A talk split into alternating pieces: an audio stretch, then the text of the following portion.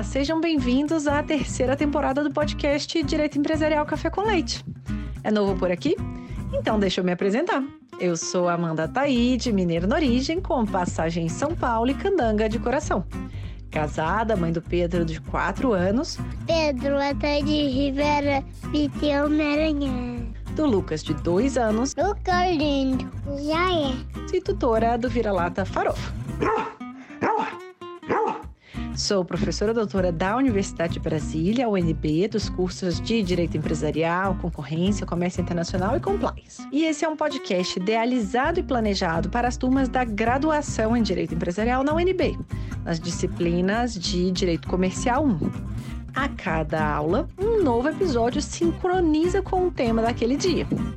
Mas o podcast não se restringe mais aos meus alunos pois todos os ouvintes, em quaisquer lugares do Brasil e do mundo, e em qualquer posição profissional que ocupem, poderão ter, com o nosso podcast, uma biblioteca virtual, em áudio gratuita, dos principais livros, capítulos ou trechos de livros, artigos acadêmicos essenciais para a compreensão do direito empresarial no Brasil. Eu estou muito animada para tomar a próxima xícara de café com leite com vocês. Bora comigo? A nossa xícara de café com leite de direito empresarial de hoje vai tratar de um artigo super interessante, intitulado Os contratos híbridos como categoria dogmática. Características gerais de um conceito em construção, que foi publicado em 2016, de autoria de Ângelo Gamba Prata de Carvalho. E para isso, a gente vai ter a alegria de contar com a participação do próprio autor, o professor Ângelo. O Ângelo é professor voluntário da UNB na disciplina de contratos, doutorando também na UNB e mestre em direitos também na UNB, além de sócio do escritório Ana Frazão Advogados. O Ângelo já participou aqui em episódios anteriores e sempre contribui com a gente com essa construção dos, do conhecimento no direito privado no Brasil. Professor Ângelo, muito obrigado por ter aceitado o convite para participar mais uma vez do nosso podcast, por apresentar de um modo simples, curto e gostoso esse tema dos contratos híbridos.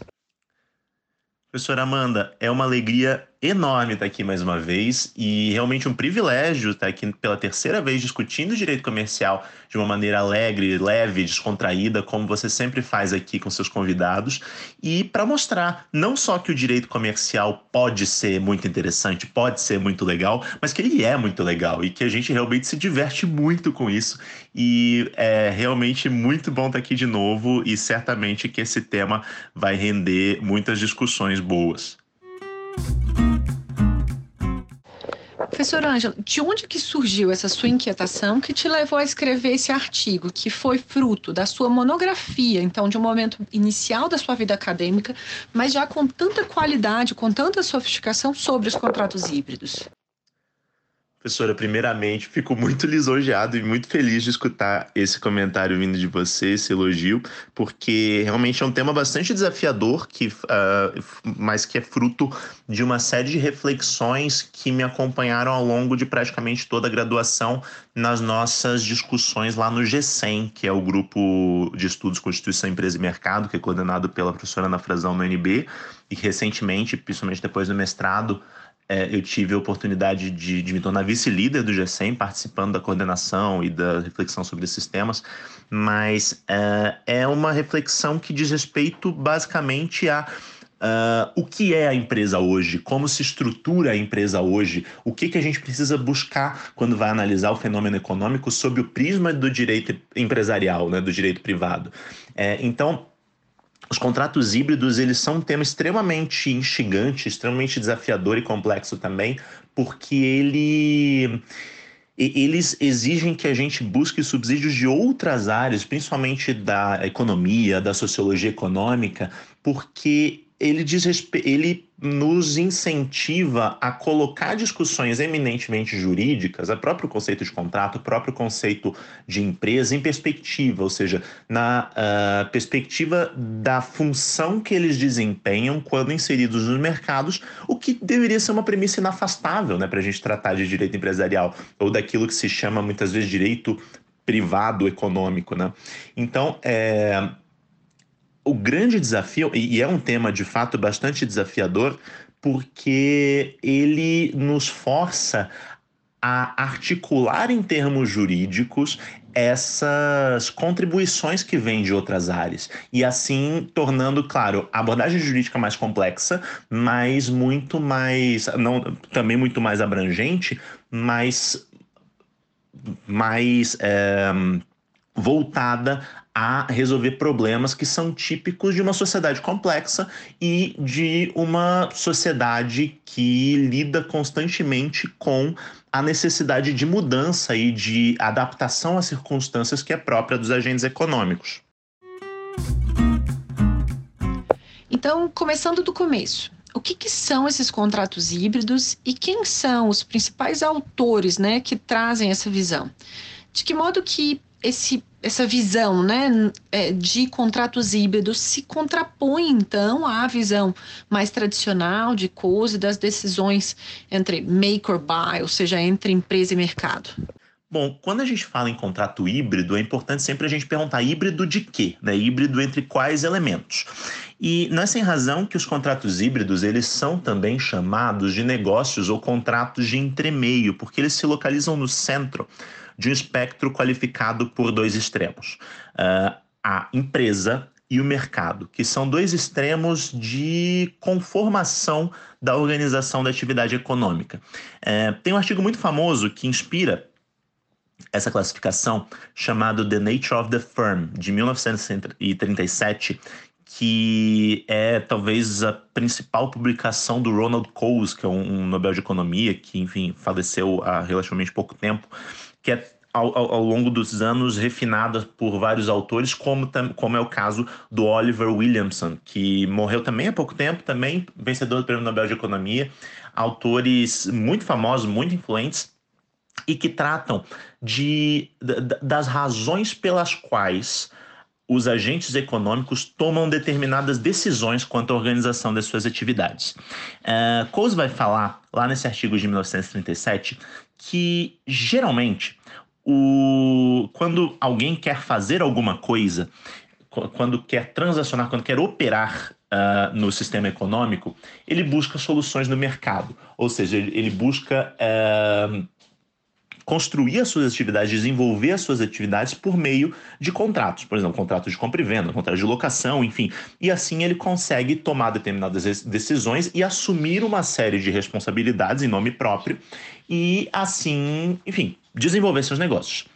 Ele tem outra opção que é menos onerosa, pessoalmente, individualmente, que consiste na centralização de esforços em torno de uma organização, que é a empresa ou firma.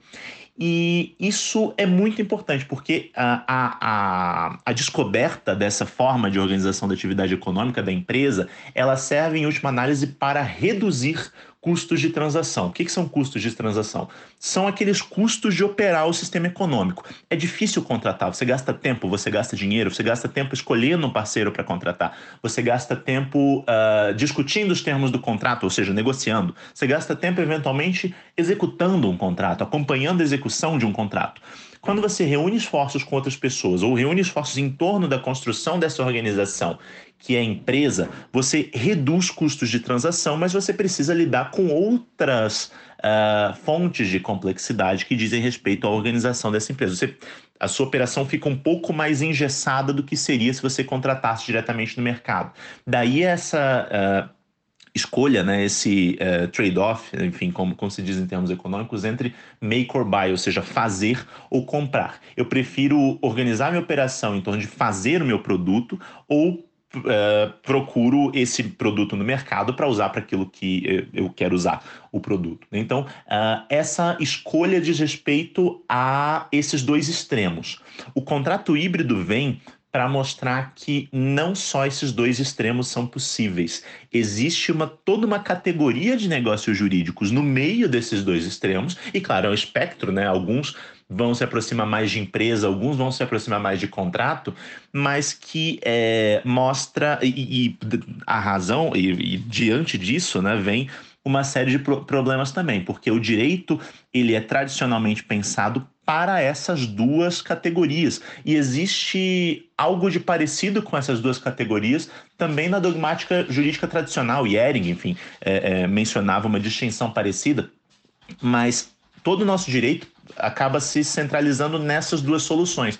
Nós temos o direito dos contratos para tratar da operação em mercados, nós temos o direito empresarial, o direito societário para tratar da organização da atividade econômica em torno da empresa, mas não temos uma dogmática tão bem desenvolvida para tratar desses negócios de entremeio. Então, indo para o coração do seu artigo, quais que são essas características gerais, né, para esse conceito de contrato híbrido, conforme você propõe no artigo? Então, justamente, é, a gente falou que o contrato híbrido se localiza entre empresa e mercado, mas isso por si só não diz muita coisa. Então, o contrato híbrido ele não é exatamente um somatório das características do contrato com a empresa, sob pena de, enfim, ser ou um ou outro. Né? A ideia é justamente que seja um, um, um terceiro gênero entre esses dois extremos. Então, a principal característica do contrato híbrido é a cooperação. Uh, cooperação existe em qualquer contrato, existe em qualquer negócio jurídico e mais ainda no contrato de sociedade, que tem como objeto justamente a cooperação. No contrato bilateral, no contrato bilateral, no contrato chamado contrato spot, como se diz geralmente em, é, em termos econômicos, ou seja, aquele contrato pontual, aquele contrato que não vai levar ao desenvolvimento de uma relação de longo prazo entre as partes ou uma relação cooperativa mais intensa, a cooperação vai existir. Existe um dever de cooperação, ainda que vinculado àqueles chamados deveres anexos ou deveres laterais à boa-fé objetiva. Cooperação, no mínimo, para que o objeto do contrato seja obtido pelas partes. Num contrato muito pontual, como o de compra e venda, contrato de compra e venda de imóvel, por exemplo, perfeito, acabado, mas no mínimo há que se haver alguma cooperação ali para que o objetivo do próprio contrato seja alcançado. No caso dos contratos híbridos, a cooperação é muito intensa, mas os interesses das partes ainda são contrapostos, no mais das vezes. Ainda existem interesses. Claro que existe um certo grau de alinhamento de interesse, mas esse grau de alinhamento não pode ser uh, elevado ao máximo sob pena de se ter empresa comum. E geralmente a gente vai identificar essa empresa comum com o compartilhamento dos riscos e das alhas do negócio. Compartilhamento de riscos e alhas que é típico de empresa, ou seja, uh, não faz sentido a gente ser mais realista que o rei, né? Ou seja, se são verificados os requisitos do contrato de sociedade compartilhamento de riscos e, e, e, compartilhamento de áreas, empresa comum, aplica-se o regime de direito societário. E se não existe uma sociedade formalizada, naturalmente a gente aplica o regime da sociedade em comum, por exemplo. Esse é um problema de várias joint ventures contratuais que, enfim, é, tentam escapar do regime do direito societário, mas no fim das contas são sociedades, só que com outro nome. No caso dos contratos híbridos, a gente tem um grau intenso de cooperação, mas ainda mantém alguns interesses contrapostos. É o que acontece, por exemplo, na maior parte dos contratos de distribuição, nos contratos de franquia, que muitas vezes se desenvolvem em redes de franquia também. Enfim, uh, esses contratos empresariais de cooperação, que acabam sendo talvez os principais contratos empresariais na atualidade, os mais instigantes, pelo menos, eles acabam eh, obtendo essa característica de contrato híbrido justamente por causa desses elementos que unem elementos dos dois extremos, mas acabam não sendo nenhum nem outro. E tentando entender muito na prática as consequências, né? De que modo que esse conceito de contratos híbridos tem repercussões na vida real. Será que você pode aí dar alguns exemplos concretos de situações que se enquadram como contrato híbrido e quais que são as repercussões jurídicas, né, de uma caracterização como um contrato híbrido ou não? Essa pergunta ela é extremamente importante porque a gente não faz sentido a gente ficar pensando em novas categorias se elas não vão ter uma repercussão concreta, principalmente quando a gente está falando de direito empresarial, que precisa ser muito prático e precisa uh, pensar de fato nas necessidades concretas do mercado. Quando eu verifico que um contrato é híbrido, em primeiro lugar, ele não é um contrato de sociedade, por mais que ele tenha uma, um, uma relação de cooperação bastante intensa. Isso é especialmente importante para a apuração de responsabilidades.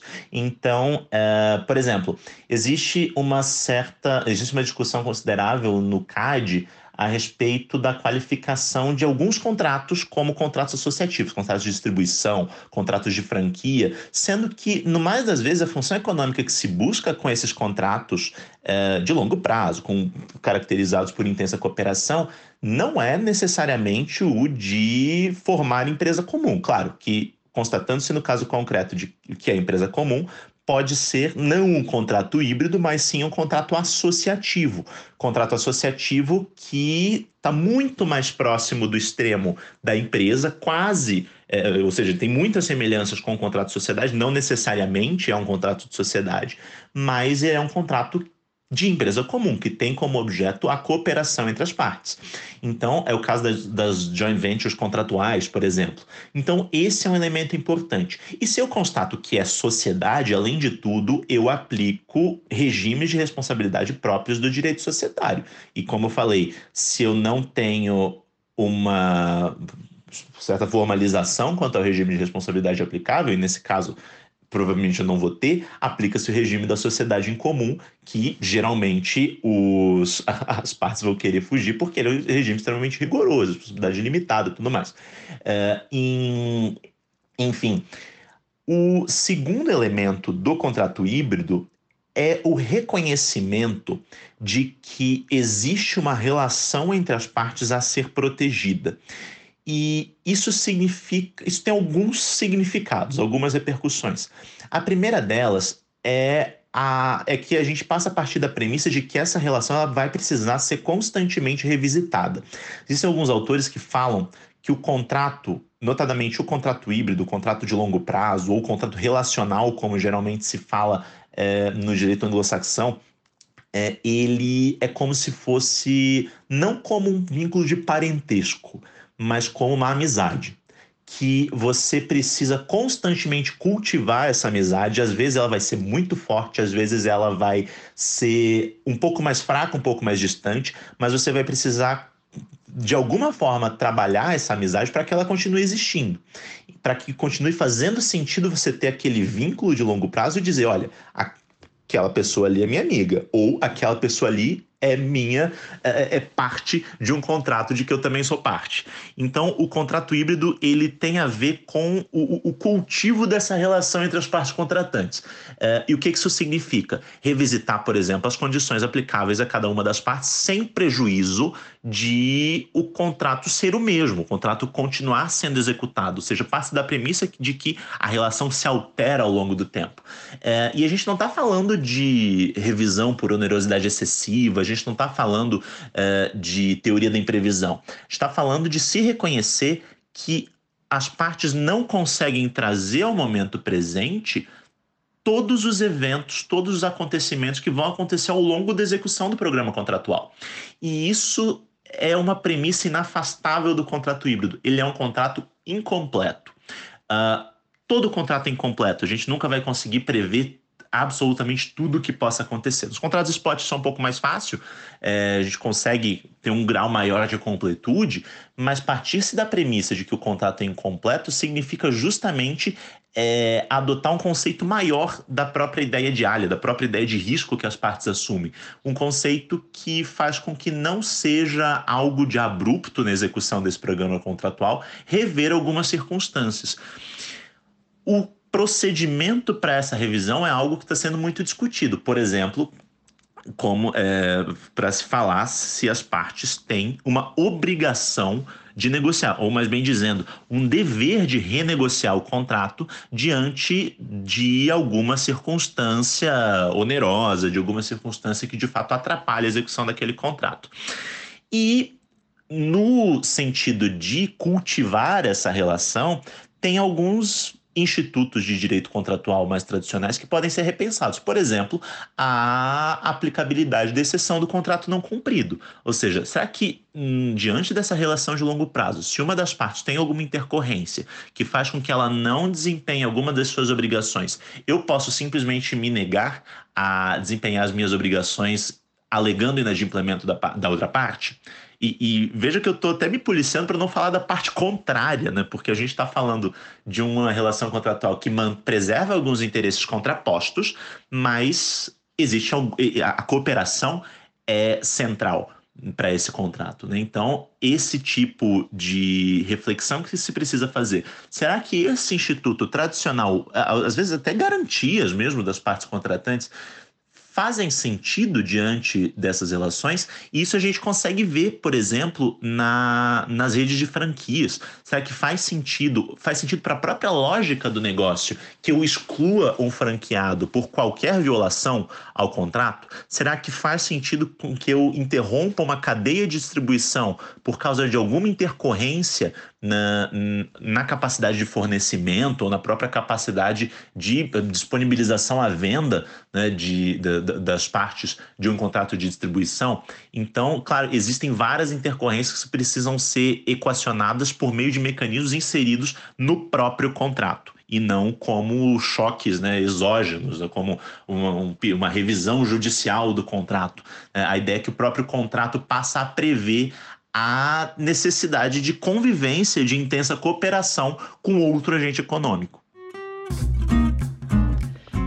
E agora, caminhando para o final, uma pergunta dessa terceira temporada, eu queria que você comentasse alguma coisa na sua trajetória profissional que não aconteceu como desejado e que depois isso apareceu como uma forma, é, um, um ponto relevante da sua trajetória, para a gente entender né, que é, uma trajetória não é feita apenas de pontos altos, a gente tem altos e baixos. Como que você poderia é, compartilhar alguma situação com a gente para que os nossos alunos, né, e os ouvintes, eles possam entender como que isso faz parte da trajetória, né, e mantenham seu interesse em estudar, em trabalhar com direito empresarial no Brasil. Professora, vou te confessar que é até difícil pensar numa única resposta para essa pergunta, porque eu realmente sou especialista em passar perrengue. Mas é, lembrei de um especificamente relacionado a esse artigo dos contratos híbridos, porque quando eu estava na graduação ainda, enfim, é, é, discutindo, pensando, refletindo sobre esse artigo, eu vi que ia ter um congresso de hum, direito à economia até, que, e o artigo tem a ver com isso, né, com a discussão de economia institucional, Ronald Coase, Williamson, uh, no Paraguai. E um, me inscrevi, mandei uma versão em espanhol do artigo ainda antes de ser publicado, e um, foi, foi aprovado, felizmente, e eu fui chamado a apresentar o artigo, né, fiz o, o resumo primeiro, depois transformei em artigo completo, que acabou sendo é, muito parecido com esse objeto do podcast, com pequenas alterações. E fui chamado a apresentar. Fiz uma apresentação, preparei uma apresentação em espanhol, uma, uma coisa estruturada, planejada, tinha o textinho e tal, e consegui fazer uma, uma apresentação com pé e cabeça, pelo menos. E eu dei um certo azar de que o moderador do meu painel, que é, enfim, ia fazer provocações e tal, ele aparentemente detestou algumas soluções que eu dei para os contratos híbridos, principalmente a identificação da função econômica do contrato como um procedimento para identificar o contrato híbrido. Função econômica que eu chamo de causa, né? Causa do contrato, que é assim que a, a doutrina o Orlando Gomes, por exemplo, diz que causa é função econômica do contrato, ele muito inspirado na doutrina portuguesa, e o autor ele é ele repele o esse professor, ele é do Peru, se eu não me engano, ele repele veementemente a ideia de causa, como o nosso direito também repeliu a ideia de causa como requisito do negócio jurídico, mas eu tentei ser claro no sentido de que não era esse o significado que eu estava buscando, mas o professor ele não gostou, ele detestou e, e assim, criticou muito o meu artigo. E, e eu fiquei, eu tentei responder com aquele com espanhol meio meio portunhol, assim, é, que eu não estava preparado. Eu estava preparado para responder alguma pergunta, mas não para fazer uma defesa, assim, muito forte do meu artigo. Então terminou, ninguém mais fez pergunta depois que esse sujeito fez, fez as críticas dele, não foram perguntas, na verdade, e saí arrasado, assim, falando, não, fracasso essa apresentação, meu artigo não vai ser publicado. E depois veio o, o, um, um, conjunto de professores, um professor da Colômbia, se não me engano, e vieram falar: Nossa, a gente gostou muito da sua solução de usar causa para isso, esse significado de causa faz muito mais sentido. E depois, quando o artigo começou a circular, vários comentários nesse sentido vieram também. Então, é, eu acho que esse artigo especificamente é, mostra como o tema de fato é, é, é desafiador né, e não está livre de críticas de fato, mas como ele pode gerar até um certo estranhamento, mas que nesse caso depois foi recompensado, foi publicado o artigo, então no fim das contas deu tudo certo. Não me virei tão bem com o espanhol, que é praticamente de, de, de música do Julio Iglesias e Roberto Carlos o espanhol, mas é, mas depois, pelo menos, alguém conseguiu entender e deu tudo certo no final.